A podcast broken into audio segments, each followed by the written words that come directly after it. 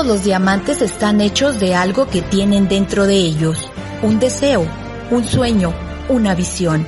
Toma el control de tu negocio y haz clic en los tres botones para cambiar de nivel. Programa Visión 90D. 90 días para construir los cimientos de tu negocio. Simple, sólido y sustentable.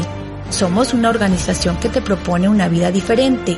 Creemos en el emprendimiento y desarrollo humano a través de una educación real para el mundo de hoy. No elegimos a los más entrenados, entrenamos a los elegidos. Somos Visión 2010 Evolución.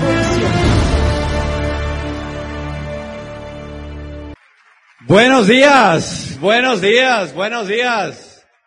Qué bien se ven, bailadores de la fiesta Excess. ¿Qué onda? Me acordé, me acordé de ahora en el, ah, uno de los, eh, en el viaje de liderazgo del año pasado, creo que fue en Cancún, ¿cuándo fue? ¿En Cancún? En Cancún creo que fue, ¿no? El liderazgo pasado de Latinoamérica. Y uno de los días, eh, la actividad era ir a bailar a la discoteca Poco Bongo. ¿Así se llama? Entonces era una, era una, era un día la actividad y pues, eh, pues ya sabes, todos los chavos se apuntaron de una, ¿verdad? De volada, aquí nos ponemos. Y le dije, Charo, yo pues vamos, pues vamos a bailar a la discoteca Popogongo, como en nuestros tiempos, como en Tenancingo. Y pues eh, íbamos en el caminito y resultó que nos encontramos con algunos diamantes que íbamos juntos algunos de Venezuela, algunos de otro lado, así como de nuestra rodada, o sea, generación ya, ¿verdad? No generación Y, generación ya. Y entonces, este, estábamos ahí hablando y decíamos, oye, ¿y tú sabes de la discoteca esa por qué es tan famosa? ¿Quién sabe? Oye, pero pues un bailongo se antoja, ¿no? Pues se antoja. Pues una, ¿qué irán a poner? ¿Qué música ponen ahí? Oye, ¿quién sabe? Pues hace tanto que uno no va. Pues yo creo que unas cumbias, se antojan unas cumbiecitas, se antoja. Se antoja algo así. Pues Charo y yo de chavillos éramos bien bailadores, así que estábamos preparándonos ya de nuestros pasos, ¿verdad? De antier, ahí mentalmente. No, hombre, cuando llegamos es otro rollo. O sea, llegamos a la discoteca esa y, y entra uno ahí y en un lugar que caben como dos mil, pero meten cinco mil. Y entonces llega uno y pues estás parado aquí con el otro enfrente y todo el tema y empieza un ruidazo y todo, salen por aquí humo y sale lluvia y una gente en el techo y todo y la música se pone buena y uno quería bailar, pero pues ¿cuál bailar? Porque tienes al de acá y no, no, ya es que todo es nuevo, ¿verdad? O sea, entonces pues muchachos, este, se va uno haciendo ruquín. Esta, esta mañanita queremos eh, abrir nuestro corazón un poquitito y pues tratar de que compartirles ¿verdad? un pedacito de nuestra trayectoria, eh, efectivamente, porque pues el tiempo se pasa muy rápido, pero pero les vamos a contar, van a conocer un poquito más de Sergio Charo, van a conocer cosas que ya saben, van a conocer otras que no saben, pero con todo el cariño. Y de verdad que sí, porque ojalá y un día nos enriquezcamos todo mundo de historias. Al final de cuentas, todo mundo, es lo que une a los seres humanos son las historias. Leí hace poquito que la historia es el lenguaje universal con los que los seres humanos se comunican. Desde los tiempos de las cavernas tú dependías de que te contaran la historia para llegar a la cueva, si no, no sobrevivías. Tenía que haber salido el otro peludo por ahí a decir, y cuidado porque te sale un ¿verdad? Por allá y córrele, mi hijo, y dónde, ¿me entiendes? Y tenía que regresar a contar la historia para que todo el mundo se relacionara y al final de cuentas, los seres humanos cuando contamos historias nos conectamos. Antes de comenzar eso, quiero agradecer obviamente la invitación final y decirles que estamos muy contentos viviendo este momento de nuestra vida cuando ya nosotros pues tenemos tanto año en el negocio y hemos creado alianzas maravillosas. Teo y Maribel y nosotros pues trabajamos juntos, como ustedes saben. Así que es lindo tomar el 10 de todos o sea, el 10 de Sergio Charo, el 10 de todo mundo, unir esfuerzos y crear una sinergia gigante. Qué lindo eso, ¿no? Porque si no, imagínate nosotros hablando puro de Tenancingo, pues hello, ¿no? Está como que no va. Pero muy contentos y obviamente pues a toda la organización de Amway de México, pues gracias porque al final de cuentas aquí tenemos enterrado el ombligo. Y aunque viajemos por todo el mundo, el ombligo siempre nos jala a nuestra tierra y siempre que estemos acá para nosotros será súper significativo. Entonces, bueno, pues eh, voy, a, voy a comenzar brevemente eh, de allá a los, a los principios. Yo nací hace mucho. Y, en, y, lo que, y lo que contaré brevemente, lo que contaré brevemente es algo de lo que me siento sumamente orgulloso y es que yo, yo nací en el campo. Para mí hoy día me, hasta me da tanto orgullo decirlo, ¿verdad? Porque yo nací en un lugarcito, fíjate, en, en, en un pueblecito en Tenancingo en donde no había luz ni había agua. O sea que todo era súper silvestre, en donde, como les conté, no había papá, nada más éramos mi mamá, mi hermana y yo. Mi papá, cuando mi papá, mm, bueno, no, X, yo le dije a mi mamá, no hay papá, y mi, mamá, eh, mi mamá me dijo, tu papá no está porque tu papá murió. Esa es la historia que me contaron a mí de niño. Ya de grande, a los 33 años, para ser para ser eh, correcto, me enteré que mi papá no estaba muerto.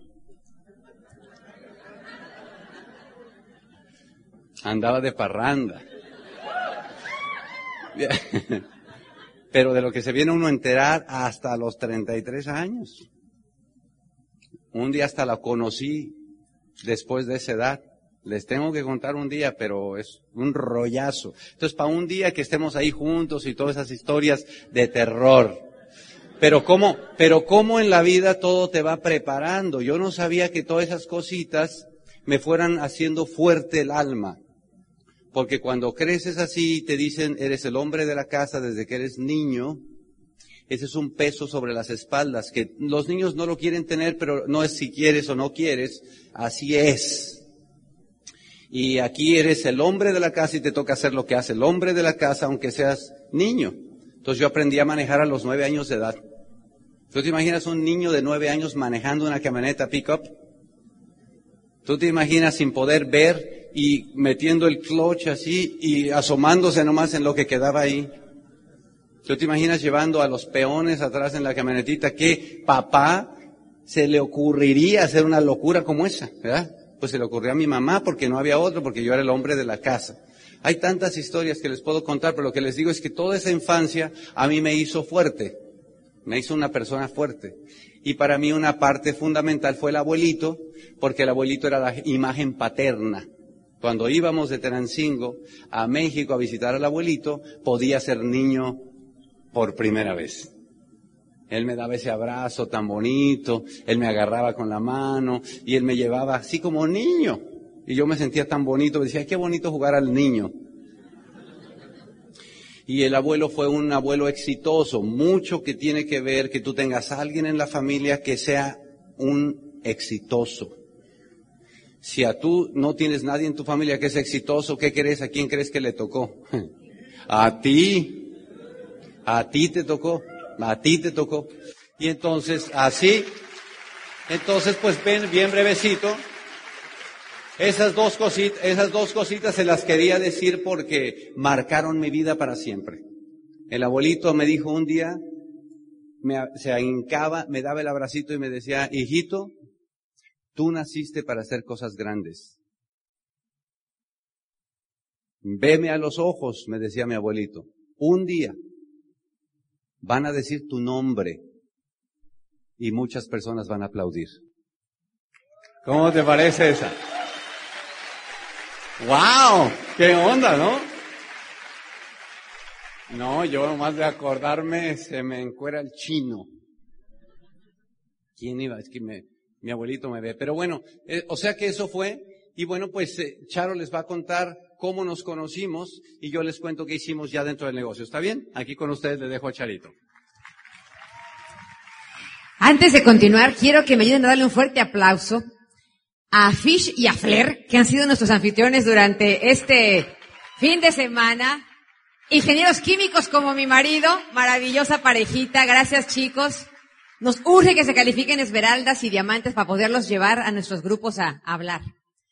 Y bueno, eh, yo vengo de una familia un poquito diferente a la de Sergio. Eh, yo igual nacida en Tenancingo, pero no vivida ahí, vivida en la capital. Mis papás vivían en la Ciudad de México y mi mamá, como ahí vivían sus, papás, mi mamá iba a dar a luz a Tenancingo, porque ahí estaba la madre, pero regresábamos a vivir a la capital. O sea que yo me crié en la Ciudad de México, ahí vivimos hasta la edad de 12 años que mi papá trabajando para la cervecería aquella de la, ¿ya saben? No voy a hacer publicidad. Este, lo hacen que renuncie y de pronto mi papá se va a vivir a Tenancingo con seis hijos, con la esposa, sin ingreso, a una casa que ellos tenían ahí de campo que estaba en obra negra, que el piso era de tierra, no tenía piso esa casa, solamente había tres recamaritas, estaban, las paredes no tenían ni yeso, o sea, una casa que se le metía el agua por el techo, o sea, era una casa que estaban apenas construyendo. Pero como de pronto se quedó sin ingreso, la casa que teníamos en México la vendieron, vendieron todo, el carro que teníamos nos accidentamos, ¿sabes que, que todo te pasa mal? Pobres de mis papás, agarraron su racha de que todo iba mal.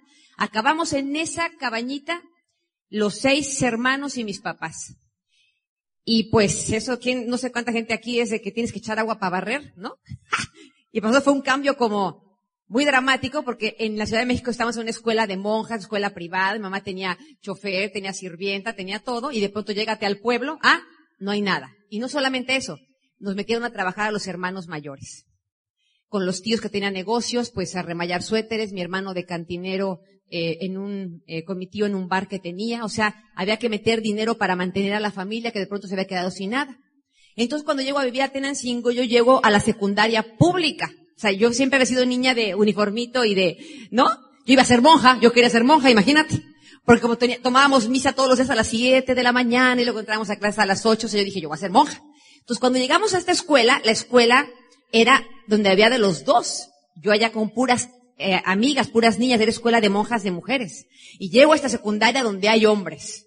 Y era así como que entonces ya sabes los hombres, digan, ay, güerita, ¿no? Y esa, ah. Y pues a mí los hombres me, me intimidaban mucho. Entonces llegó ahí, pero toda la vida me gustó cantar. Yo de niña concursaba con Chabelo. Todavía existe ese programa, ¿no? Cantando con Chabelo, y yo porque me encantaba cantar a mí, o sea, era una cosa que, mamá, queremos cantar, y ganábamos los concursos de canto desde niñas.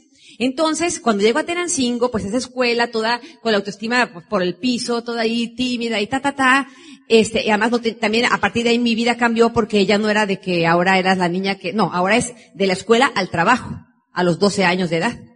Y luego ya pues a la casa, hacer que hacer de casa que nunca habíamos hecho nosotras. Siempre teníamos quien nos hiciera todo. Así que cuando llego ahí a la secundaria, oigo música en un auditorio de la escuela.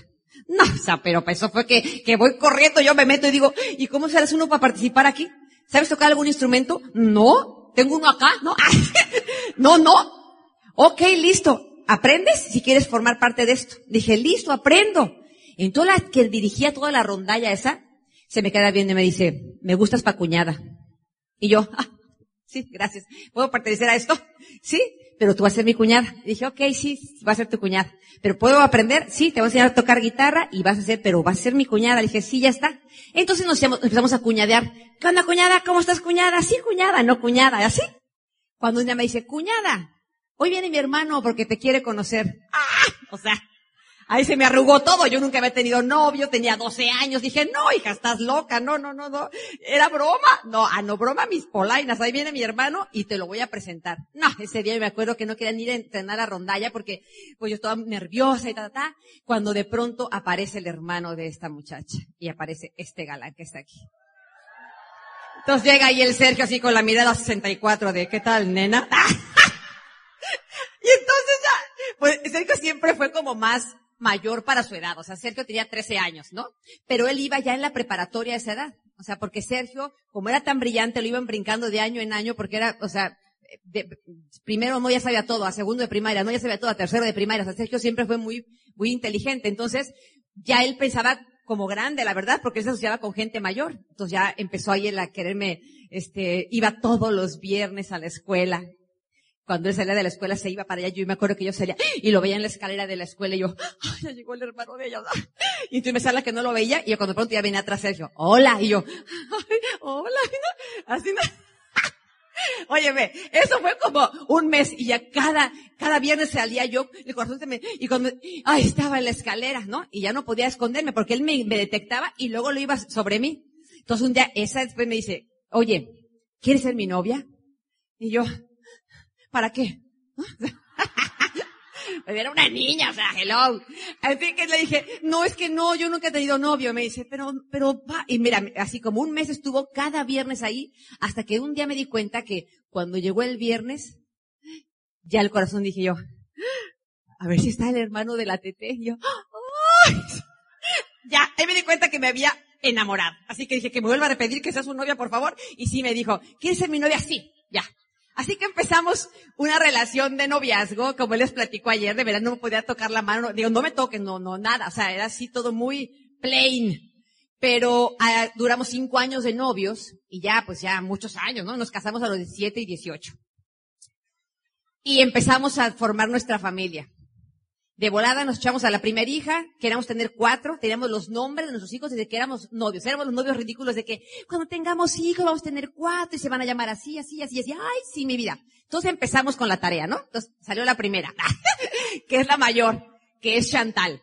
Y luego Sandy, al, al año siguiente, o sea, vámonos. De hecho, son, ay, confidencias, ¿no? Por dos semanas son de la misma edad. Entonces ya, ¡pum! ¿no? Nació la otra chiquilla. Así que tenemos, a los 18 años tenía yo dos niñas.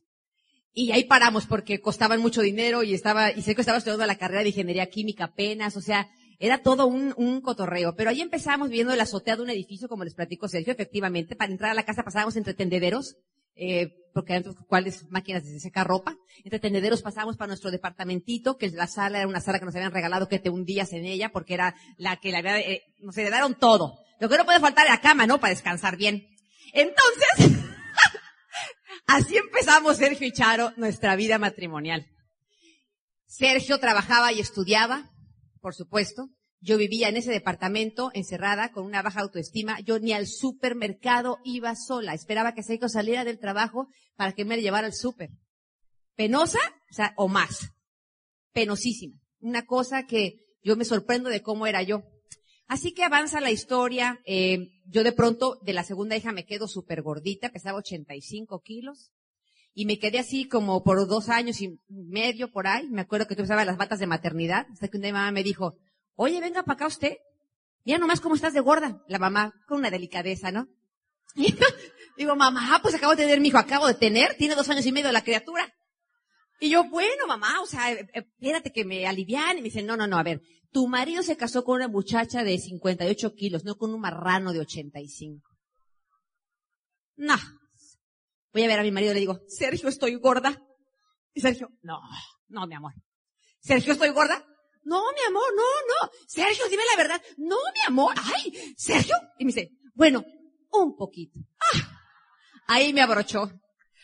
Pasé por una anorexia que no hay que explicar, que después supe que era lo que me había dado, porque pues todo en dos meses acabé en el hospital pesando 50 kilos, este, mil cosas que a uno le pasan de locura.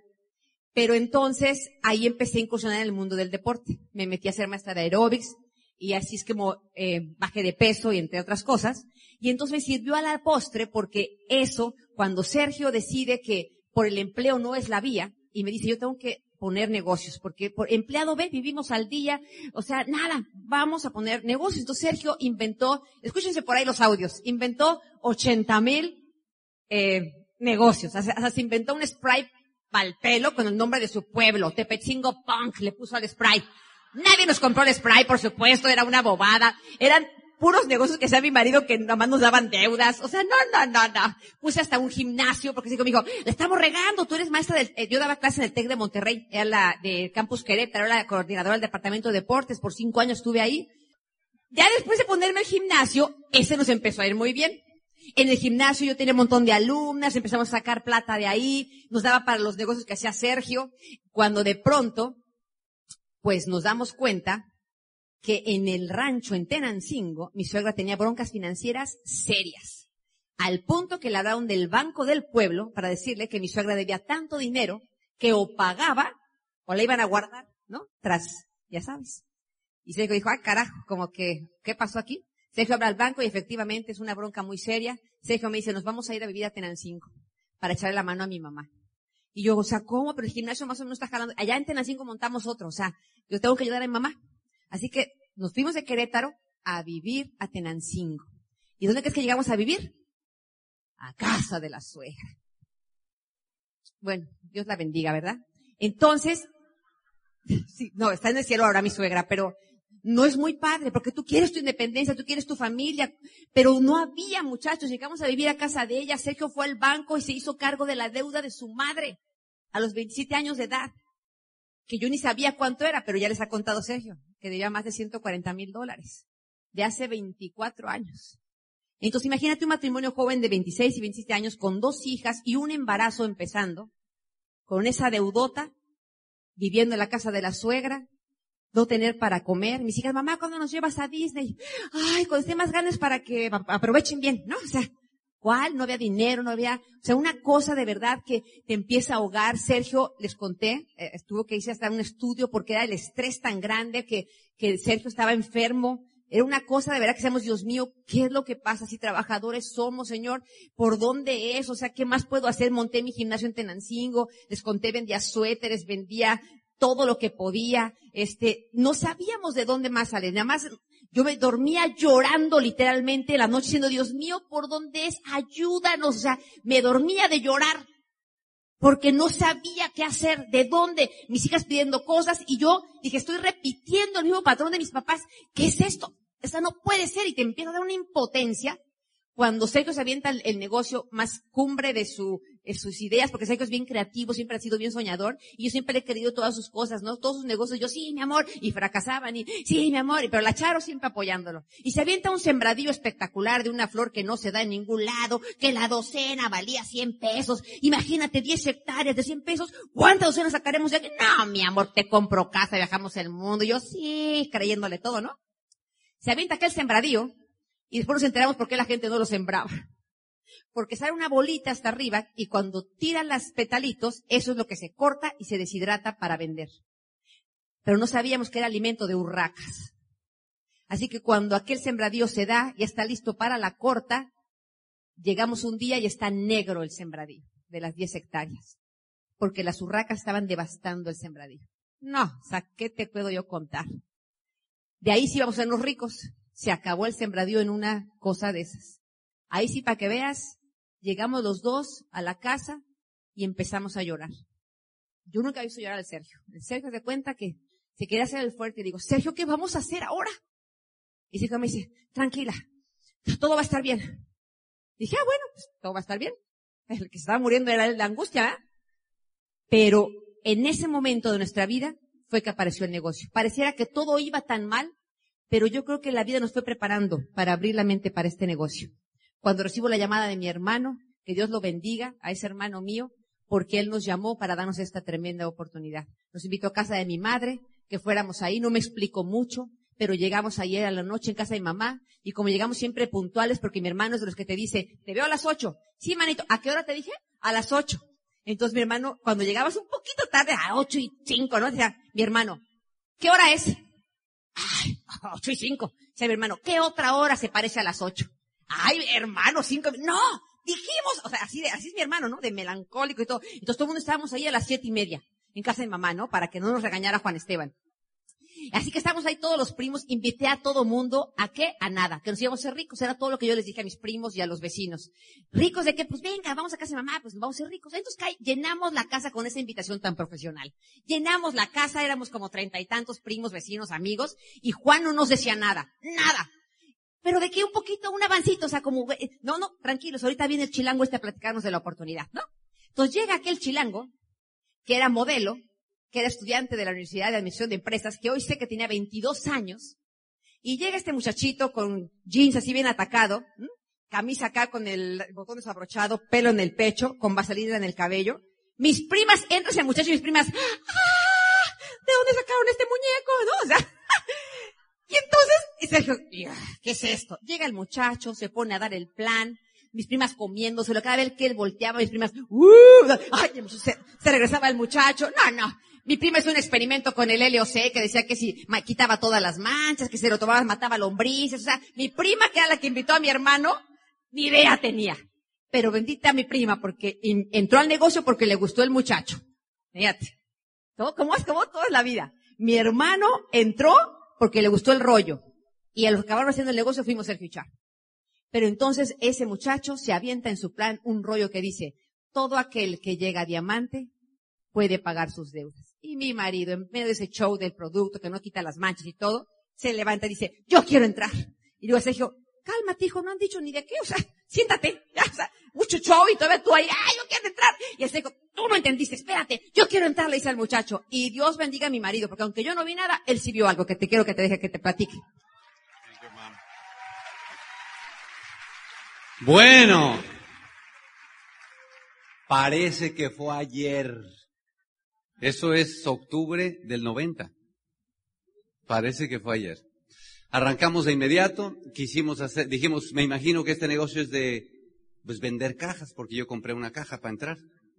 En aquel entonces la entrada era con una caja blanca que tenía letras azules afuera. Y pues yo dije, pues yo creo que esto se trata de vender cajas. Entonces pues compremos cajas para vender.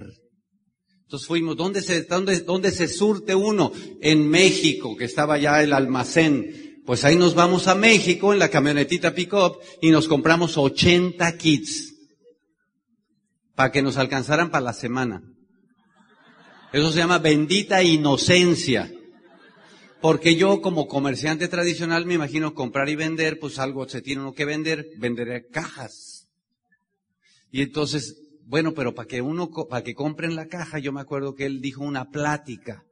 Oye, pues, ¿qué se dice en la plática? Porque yo no había puesto atención hasta lo último. Entonces mis cuñados se acordaban de una parte, el otro de la otra parte, y pues yo de algo. Entonces yo dije, yo hablo. Yo no tengo problema para hablar. Pero ¿qué digo? O sea, entonces ya hicimos las notas. Oye, y eso fue al día siguiente después de haber visto el plan. O sea, dimos el plan al día siguiente. Total, dimos el plan, nadie entró, un rollo ahí, oigan los audios para que oigan y se rían mucho. Nadie entró, pasó el tiempo, nadie entró, pasó el tiempo, nadie entró, pasó el tiempo, nadie entró y se empezaron a desanimar los demás. Pero yo decía, ¿por qué nadie entra? Si yo lo explico re bonito. Yo ya para entonces iba a los Opens a Ciudad de México, ya veía cómo lo daban los otros, ya medio lo hacía, pero nadie entraba.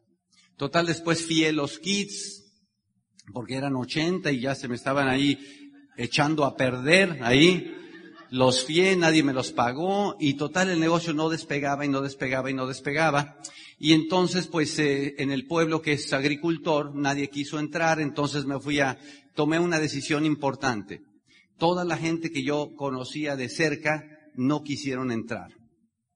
¿Tú conoces a alguien que le haya pasado algo parecido? tienes una decisión que tomar, como yo la tuve que tomar. ¿Y ahora qué hago? Entonces dije, pues la ciudad más cercana es Toluca, y entonces me fui a Toluca, terminando la fábrica, yo me agarraba la camionetita y me iba a Toluca, le iba a echar, ahorita voy, ¿dónde vas a Toluca? ¿A qué vas? Pues no sé, a darle el plan, ¿a quién? No sé. Entonces llegaba ahí a Toluca y me veía una tienda y preguntaba, ¿quién es el gerente de la tienda? Y me decía, ahorita lo atiende, ¿qué quiere? Tengo que hablar con él pensaban que yo era un proveedor. Siéntese, ahorita lo atiende. Y ahí me quedaba yo esperando. Por finalmente salía el gerente y decía, ¿qué se le ofrece? Y decía, necesito cinco minutos, dígame, ¿qué se le ofrece? Y le decía, usted es de negocios, yo soy de negocios. Tengo un negocio que enseñarle. Dígame, ¿qué es? Entonces ya sacaba yo mi pedacito de papel o mi algo y le daba el plan. El tipo me decía, no me interesa, me está quitando el tiempo, váyase. Entonces yo me salía y me iba a la tienda de junto y volvía a repetir el plan. Y después a la tienda de junto y volvía a repetir el plan y nadie entraba. Y regresaba a la casa de Tenancingo a Toluca, una hora de camino y llegaba ya noche y Charo me decía, ¿cómo te fue? Buenísimo. ¿Cuántos entraron? Todavía no entran, pero ya van a entrar. Y eso lo hacía un día y otro día y otro día y otro día y pasaron semanas y nadie entraba. Te lo digo porque mi historia se parece a la tuya. Hasta que un día en la cola de un banco en Toluca, Banco Banamex, veo al frente de la cola a una persona que estaba muy contenta porque le habían dado el crédito para comprar su carro. Eso era un Jetta. Y yo me le acerco, siento algo y digo, me le acerco, no me le acerco y como había estado oyendo tantos audios y leyendo tantos libros, tuve el valor y fui al frente y le dije, señora, usted tiene una muy bonita actitud. Con la actitud que usted tiene, usted ganaría mucho dinero haciendo lo que yo hago.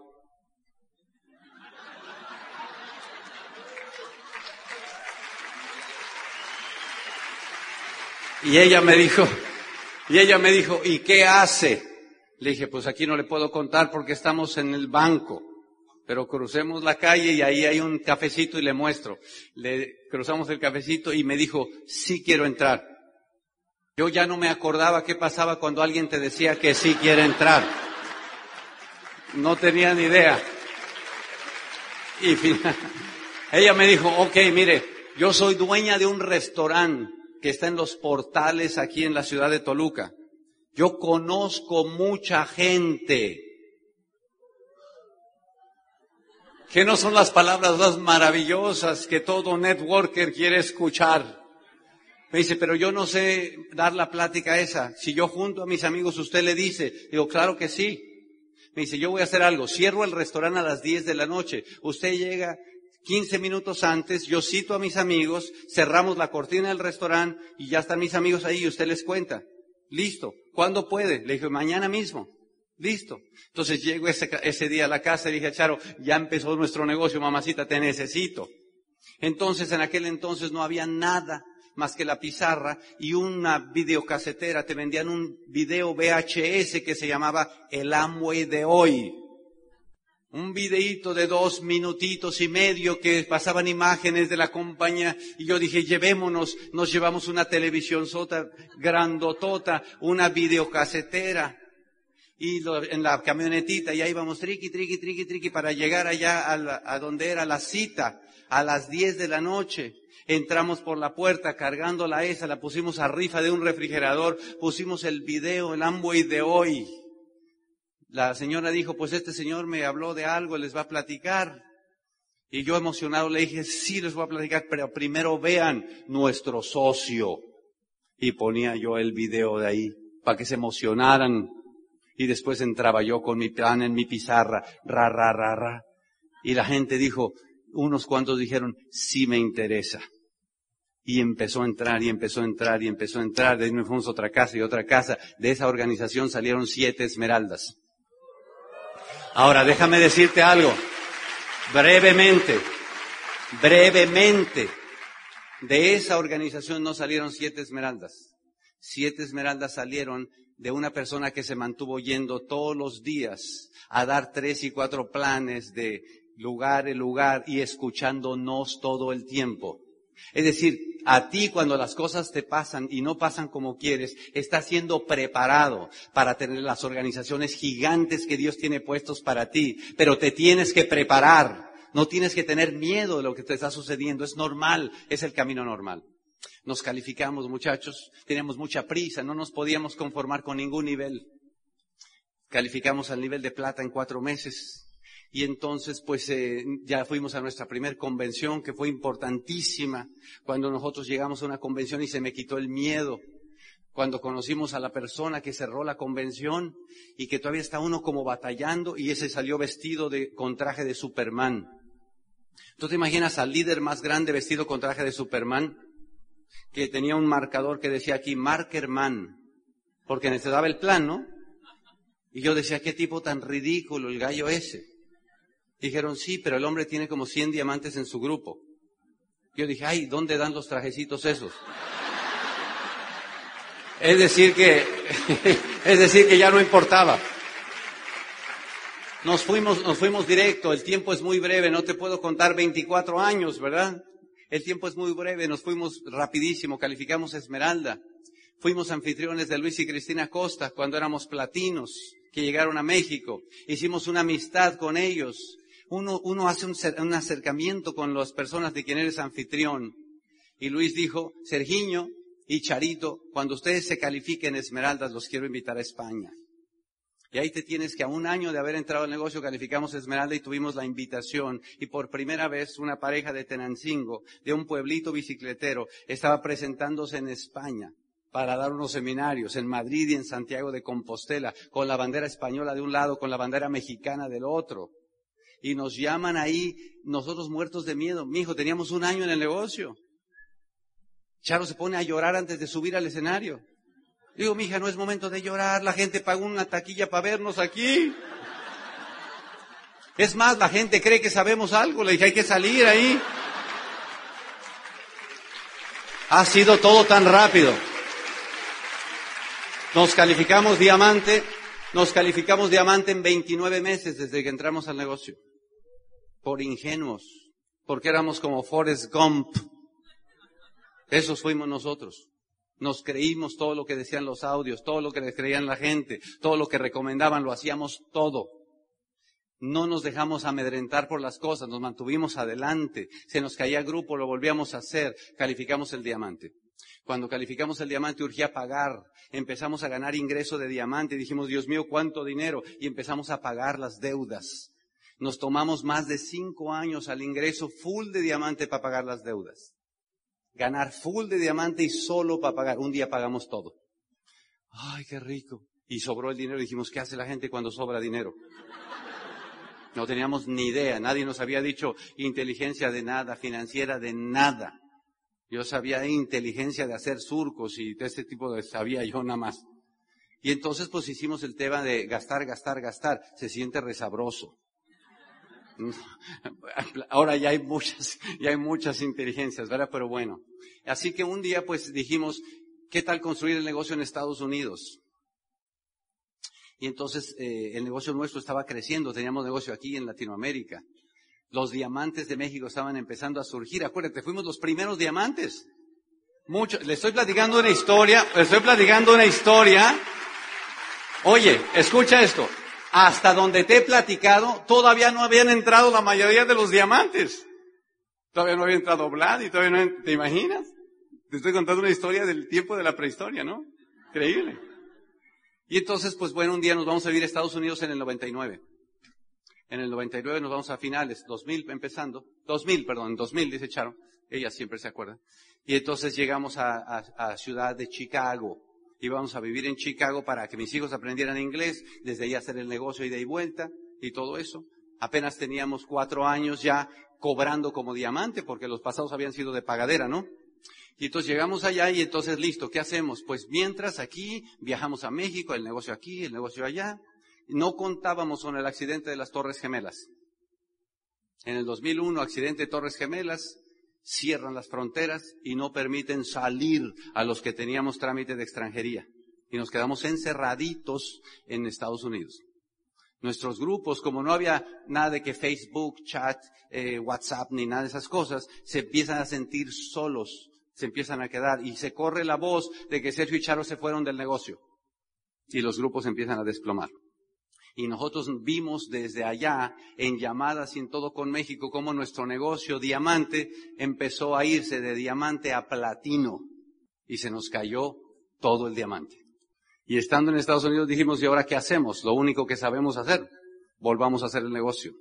Ahí tienes a Sergio Charo contactando en los aeropuertos, contactando en donde se pudiera para poder hacer el negocio hallando que estábamos mientras la gente acá no tenía ni idea, mientras los grupos no tenían ni idea, mientras nuestra gente de acá decía, se fueron los uplines, pues vayámonos a hacer otra cosa, o vayámonos con quien sea. Y así sucedió.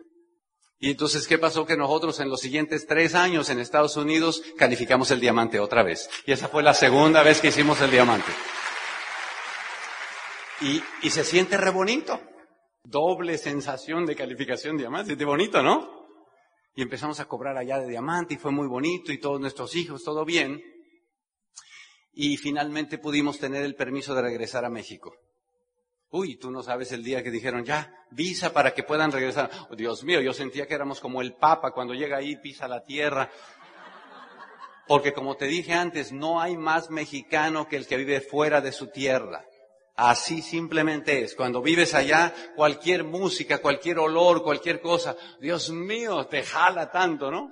Y nosotros pues llegar acá finalmente, Charo, pues triste porque no habíamos podido ver el nacimiento de la nieta, todo ese tipo de cosas. Así que llegamos acá, abrazamos a todos y dijimos, ahora sí, el grupo de Sergio y Charo del negocio del diamante, salgan todos. Tocamos ahí el cuerno y salieron como tres de un árbol, tres de, o sea, parecía que había pasado el tsunami ahí, ¡pum! Nadie. Nadie. Éramos platinos. ¿Cómo te parece? Pero ¿sabes qué? No importaba porque como éramos diamantes en Estados Unidos, pues éramos diamantes anyway. Pero ¿qué crees? Que todos los diamantes de Latinoamérica habían crecido como nuestros alumnos. Y todos nos mencionaban en sus audios. Y todos decían los diamantes y los diamantes y, y aprendimos y mis mentores y el perro y contactar es fácil y ta, ta, ta, ta. Y no nos veían en los clubes de diamantes de Latinoamérica. Y eso es otra deuda, pero esa es una deuda de honor. Y dije a Charo, nos volvemos a aventar el diamante, ¿cómo te parece?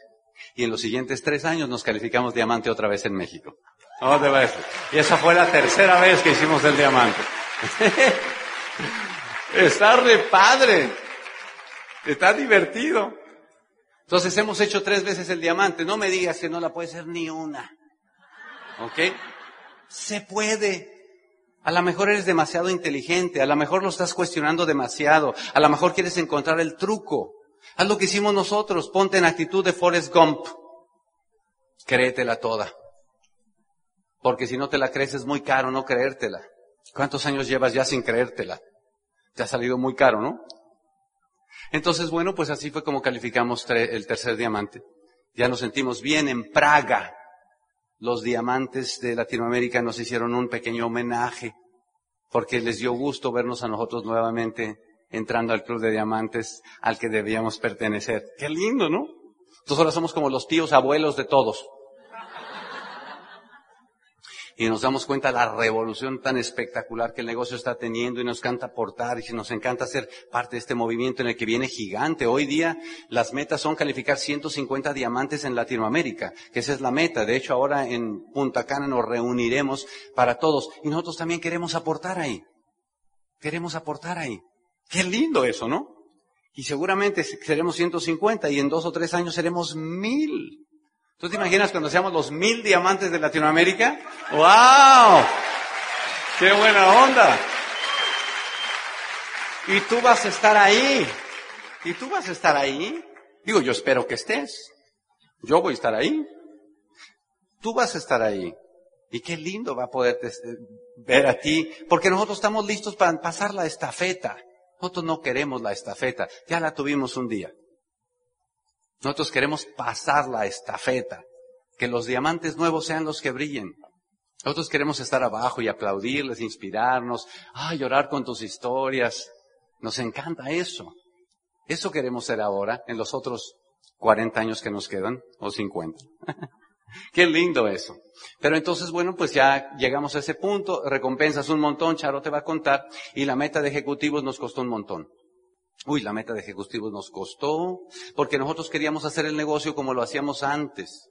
Y nos dimos cuenta que nosotros éramos muy buenos, pero éramos muy buenos haciendo las cosas, pero no éramos muy buenos desarrollando líderes. Me pasaba como el maestro de equitación que tuve cuando yo calificamos diamante, yo tenía un sueño de montar a caballo y yo quise aprender equitación, ¿verdad? Saltar a caballo. Yo, porque pues de niño uno veía esos caballos, ¿no? Tan bonitos. Y entonces yo me puse a, ya de diamante, a aprender a montar caballo de salto. Y ahí me inscribí en una escuela y todo. Ahí veías a todos los niñitos y niñitas, nueve, diez, once años con sus mallitas. Y ahí estaba yo formado también ahí. Tenía un sueño y aprendí a montar a, a eso. Y luego de eso me puse a competir y iba a las competencias de equitación y todo eso. Y la gente me decía, ah, entonces usted salta a caballo. Le digo, no, el que salta es el caballo, yo nomás me agarro. Y se cae uno regacho en eso. Es igual que el negocio, igual que todo en la vida. Y te caes ahí y, y todo. Hay muchas historias también de, oye, ¿cuántas historias les podemos contar? Pero sabes que había un maestro que yo tuve que era excelente. Él me decía, Sergio, tú nomás hazle como yo le hago. Y él se subía y hacía el recorrido de pista bellísimo. Y decía, ahora tú hazlo. Y me di cuenta que él era muy bueno para hacer, pero no era muy bueno para enseñar a otros a hacer. Y eso me pasó a mí también. Por todos estos años, yo fui muy bueno para hacer nosotros, pero no fuimos muy buenos para enseñar a otros a hacer. ¿Qué onda, no? Y qué bueno que hoy día, con todo lo que estamos aprendiendo, estamos aprendiéndole esa otra cosa. Y a veces vemos a la gente que está haciendo las cosas y nos dan ganas de ayudarles pero nos damos cuenta que tenemos que dejar que la gente haga. Entonces estamos contentos. Hoy día nuestro negocio de México está explotando muy lindo. El año pasado, gracias a Dios, pues finalmente, después de tres o cuatro años de ponernos la meta, que no se daba el dichoso ejecutivo. Ay, cómo cuesta el ejecutivo. Fue un parto muy difícil. Decidimos cambiar de estrategia. Dije, no, esto no se da. Y el Lauro me decía, te volví a extrañar en el club de ejecutivos. Desgraciado, decía yo. Y Carlos Eduardo y Claudia y Teo y toda esa gente. Y yo diciendo, sí, ¿qué, qué pasa? Entonces dije, Charo, no, cambio de estrategia, cambio de estrategia. Vamos a ponernos la meta del doble. Porque yo me acuerdo del cuento ese del indio, de la piedra del indio, ¿se acuerdan? Creo que así como que un indio va subiendo piedras a un monte, entonces va cargando una piedra y la va subiendo al monte, pum, se regresa, carga piedra, pum, sube al monte, pum, pum, y se cansa. Después de medio día de jornada más, ya la última piedra está bien cansada y entonces le dice al jefe de la tribu, ¿sabes qué? Yo quiero seguir subiendo piedras, pero ya me cansé. El jefe, no te preocupes, yo te ayudo. Carga la piedra, ya. Y le pone otra piedra encima. A ver, ahora sube las dos. Entonces subió ahora las dos que apenas puede. Y cuando llega y la sube, dice, ahora sí, ya nomás súbete de una en una. Y entonces era más fácil la piedra del indio, ¿no? Entonces así lo hicimos nosotros. Dijimos, la de ejecutivo no se da. Pongámonos la del doble. Y el año pasado le fallamos a la del doble. Pero ¿qué crees? Calificamos el ejecutivo. así que bueno, pues así fue la cosa. Así fue la cosa. Lo lindo es, lo lindo es que calificamos el ejecutivo en los dos mercados. Calificamos el ejecutivo en Estados Unidos y calificamos el ejecutivo en México. Eso son nueve patas en un lado y nueve en el otro. Estaría bueno que las juntaran todas. Estaría buenísimo. Este año tenemos otra meta todavía. Le vamos a seguir subiendo. ¿Cómo te parece? Hay que subirle, pues total, ¿no? Ya me gustó. Y lo que nos prendió en esta última parte del negocio fue la integrada de nuestros hijos al negocio. Llega un momento en que si el perro se hace chiquito o si se domestica, ya no tienes pila para seguir corriendo. Yo veo mucha gente que ya hace rato que debía ser diamante y todavía no son, porque han dejado amastrar al perro ese. Esa es la verdad. No me quieras echar otra historia, esa es la verdad. Y donde el perro nuestro volvió a prenderse fue cuando mis hijos entraron al negocio. Por años habíamos estado esperando, como todo buen amboyano, estás esperando el día que tus hijos quieran entrar al negocio. Y entraron mis hijos al negocio y en el año pasado, eh, en la libre empresa en la que iba a subir José Bobadilla de nuevo Corona, nos lo llevamos a los hijos a Colombia. Y ellos vieron un lugar, un estadio lleno, 14 mil personas, un reconocimiento histórico, gente ahí puño de diamantes por todos lados y vieron dos familias que estaban diciendo qué lindo era calificar diamante en familia. Y entonces mis hijos se reunieron y dijeron, ya sé cuál es el sueño de mis papás. Y ellos entre ellos conspiraron y hablaron. Y nos dijeron, siéntense papás, porque queremos decirles que hemos llegado a un acuerdo nosotros. Sabemos que el sueño de ustedes es un día que vernos a nosotros como diamantes. Y queremos que sepan que vamos a trabajar para hacerles su sueño realidad. ¿Cómo te parece eso? ¿Ah? Qué lindo, ¿no? No, no, no. Pues ya. Eso ya encendió el turbo y el cohete. Entonces hoy día estamos en un momento tan hermoso de nuestra vida. Nunca nos quejamos de todo lo que nos pasa. Dios es el que sabe. Nunca. Si te llegamos a contar por la que hemos pasado, te quedas llorando en el piso. Pero ¿para qué contamos eso? Mejor riámonos todos y seamos agradecidos por lo que tenemos hoy día, por la bendición de la salud, de estar vivos, de la familia, de la oportunidad, de lo que viene. ¿Te parece bien? Te dejo con Charo y nos vamos. Aquí está Charito. Eh, ya para terminar, simplemente, esa es, la verdad. Yo creo que estamos ahora en un, en una nueva etapa, efectivamente, de simplemente agradecer. Yo creo que yo me siento bendecida porque la vida nos ha hecho, ay, no quiero chillar, ¿eh? Si yo no me pelen. la vida nos ha hecho resilientes, nos ha hecho que las veces que te caigas, te tienes que levantar, porque todo pasa para bien. Es un principio de vida nuestro todo pasa para bien, así que cuando vienen tragedias a nuestra vida que, uno piensa, pero, o sea, ¿qué más nos falta que nos pase? Es simplemente hemos tomado la decisión de agradecerle a Dios por cada cosa que nos pasa. Y, y yo te quiero hacer a ti una pregunta. Si mañana solamente amanecieras con las cosas por las que hoy le agradezcas a Dios, ¿qué le agradecerías hoy a Dios por lo que tienes? Te prometo que tú le agradecerías lo que tienes y lo que no tienes, porque si lo vas a agradecer y te lo va a dar, ¿de qué estarías agradecido en tu vida? Y yo creo que eso es el, el, la cosa que nos hemos puesto Sergio y yo, agradecer y nunca olvidarnos de dónde salimos. O sea, siempre decimos, pedimos a Dios, o sea, que nos hagamos embajador corona, somos el Charo, o sea, de Tenancingo, los que tienen la ropa interior rota, los que no tenían para comer, o sea, somos Sergio y Charo simplemente. Una pareja que se atrevió a soñar, que se atrevió a creer y que ahora tenemos el sueño de ayudar a mis hijos también a que, a que lleguen a grandes niveles. Recompensas, muchachos, un montón. Dinero te va a dar este negocio. Sí te va a dar dinero para que puedas, puedas compartir esas casas, esos carros, las joyas, si eres persona que le encanta eso tranquilo. Todo eso te lo va a dar, poder hacer cosas, obras de caridad, poder ayudar a tus padres, poder ayudarlos tú a que ellos se retiren. Porque muchas veces en nuestro país el plan de jubilación de, la gente mayor es sus hijos. Que los hijos los mantengan. Y si, y si tus papás no planean su vejez, decreto bíblico, te va a tocar ver por tus padres. Pero usted que tiene la edad y la, y la oportunidad en las manos, planee su vejez ahorita.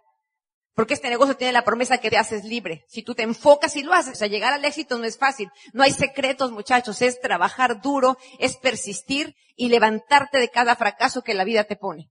De cada fracaso tú sales más fuerte. Nunca te deja igual un fracaso. Te levantas diferente. Te levantas con un caparazón mucho más duro. Así que obviamente poder llevar a mis padres a Europa era para mí un sueño, poder visitar un montón de países como les he contado, poder, poder ir a estar en, eh, yo tenía el sueño de conocer Auschwitz, Auschwitz, allí en Polonia, porque mi abuela es alemana, pude ir a conocer a la tierra de mi abuelita, eh, pude, eh, llevar a mi papá a España, a la tierra de su madre, poder estar, eh, estuvimos en Escocia, que yo quería fuerza saber si es cierto que William Wallace había existido. y si existió. y di un tour en Escocia por, por todo donde fue eh, este William Wallace, donde derrotó a los ingleses. Estaba en Irlanda, donde construyeron el Titanic. O sea, ahora me encanta conocer de la historia los lugares como cosas que uno sabe que existieron a ver, ir a ver ¿no? Con tus propios ojos. O sea, hay muchas cosas. Poder ir a, la, a los pueblitos que tenemos cerca de nuestro Tenancingo, que gente vive en chocitas y que pueda llevarle uno cobijas a la gente, porque es lo que llevábamos ropa, juguetes y la gente decía, no, deme una cobija. Porque en esos lugares hace muchísimo frío en las noches. O sea, poder hacer cosas que el dinero te puede ayudar para eso. Poder, eh, en la enfermedad de mi suegra, estuvo los últimos cinco años de su vida con una enfermera de planta, poder costear todo eso gracias al dinero de este negocio. O sea, muchachos, hacen negocio antes de que te urja hacerlo. Antes de que digas, Dios mío, ¿por qué no me apuré antes? Porque ahora te urge y la gente te ve la urgencia y te ve que, que estás desesperado por hacerlo. Ahorita que no te urge, que tienes la salud, la entereza, la fortaleza, hazlo. Hazlo para que puedas el día que se necesite resolverlo con este negocio. Visión 90D, 90 días para cambiarlo todo. Somos Visión 2010, Evolución.